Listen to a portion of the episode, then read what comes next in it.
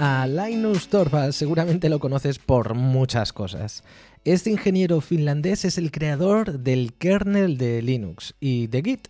Podría pasarme un podcast entero seguramente hablándote de él, pero en su lugar voy a utilizar una de sus frases más famosas.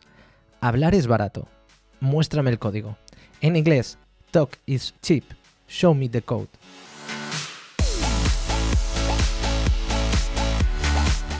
Y esta frase tan sencilla es una invitación a la reflexión de la que trata este podcast. Esto es el podcast de desarrollo web y programación de Midude. Empezamos. Hablar es barato. Muéstrame el código. Esta frase fue la contestación de Linus en una calorada discusión con Jamie Lockyer. Estaba hablando sobre cómo mejorar la creación de hilos en Linux. Y tras intercambiar algunos mensajes y después de una extensa contestación de Jamie, entonces Linus dijo esa famosa frase, hablar es barato, muéstrame el código. Lo cierto es que esta frase sirve para muchas cosas en la vida. Por ejemplo, hablar es muy fácil, pero pasar a la acción normalmente nos cuesta bastante más, al menos a mí. Solo tienes que pensar cuántas veces has dicho que vas a hacer deporte o vas a comer mejor y al final no has pasado la acción, no has hecho nada. Obviamente, estamos hablando de programación.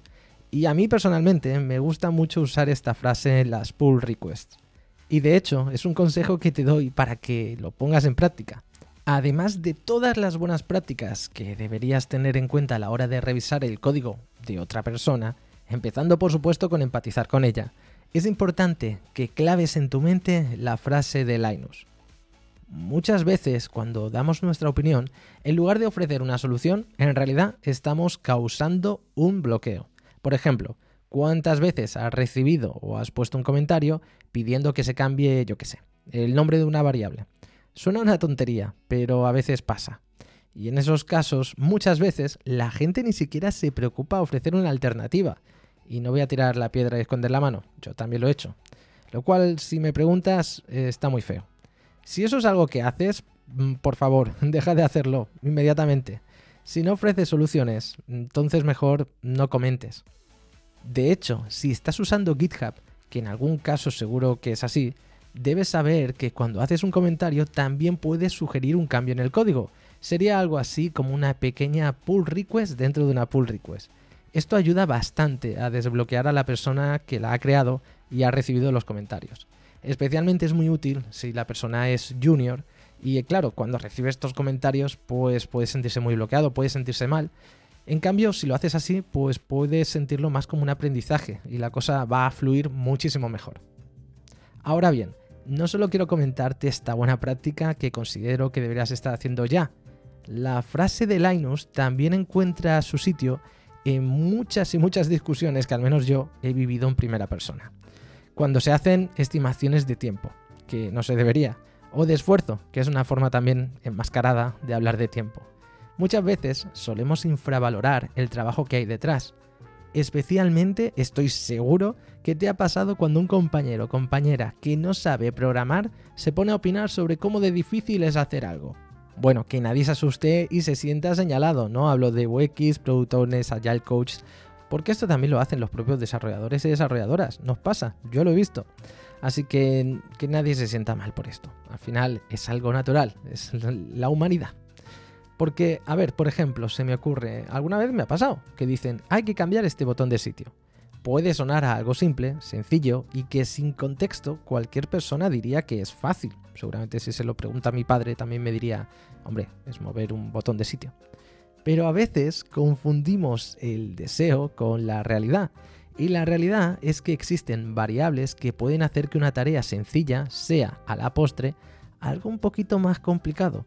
Por ejemplo, cambiar ese botón de sitio en, no sé, un monolito que lleva tres años sin tocarse, que nadie sabe dónde se despliega, pues puede requerir cierta investigación en la que a lo mejor te pasas días.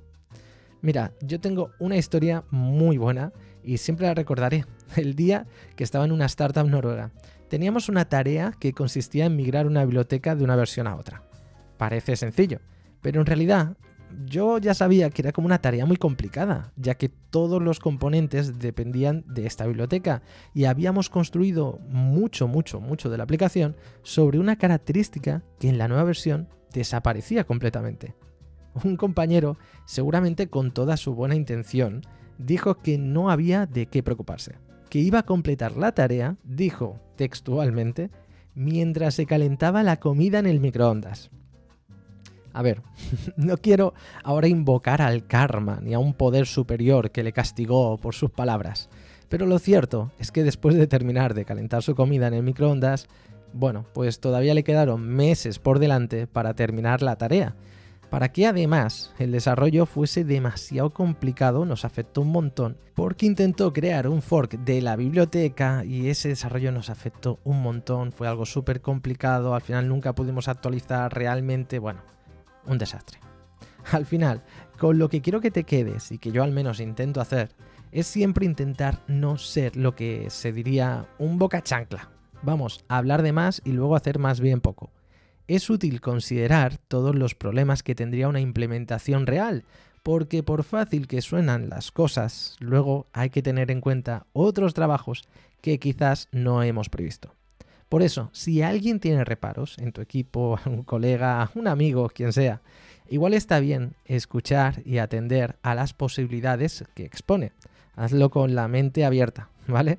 Y si tan claro lo tenemos, pues intentar desbloquear a la gente con implementaciones concretas. Porque, bueno, ya sabes que hablar es barato y lo que hay que hacer es enseñar el código. Así que nada, espero que te haya gustado el podcast de hoy. Te invito a la comunidad de Discord donde hablamos de programación y desarrollo web. La dirección es discord.gg barra. Y nada, gracias por escuchar y hasta el siguiente podcast. Hasta luego. Chao.